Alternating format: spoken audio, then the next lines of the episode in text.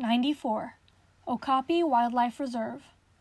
The Okapi Wildlife Reserve is located in the Congo River Basin. It's the home to about 5,000 of the estimated 30,000 okapi surviving in the wild.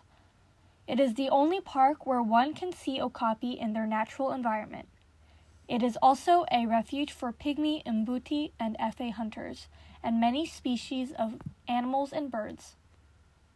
The Okapi Wildlife Reserve was established in 1992 to protect the endangered okapi and was listed as a World Heritage Site in 1996. It covers about 5,300 square miles of the Ituri Forest. The reserve takes its name from the okapi that live in its forests. These strange creatures are notable for the zebra like markings on their legs, but are most closely related to giraffes, hence their other common names forest giraffe, Congolese giraffe, or zebra giraffe.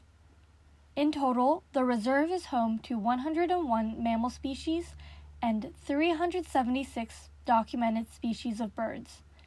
These include 17 species of primates with a population of around 7,500 chimpanzees, an estimated 7,500 forest elephants, and populations of dwarf antelopes, forest buffalo, and giant forest hogs.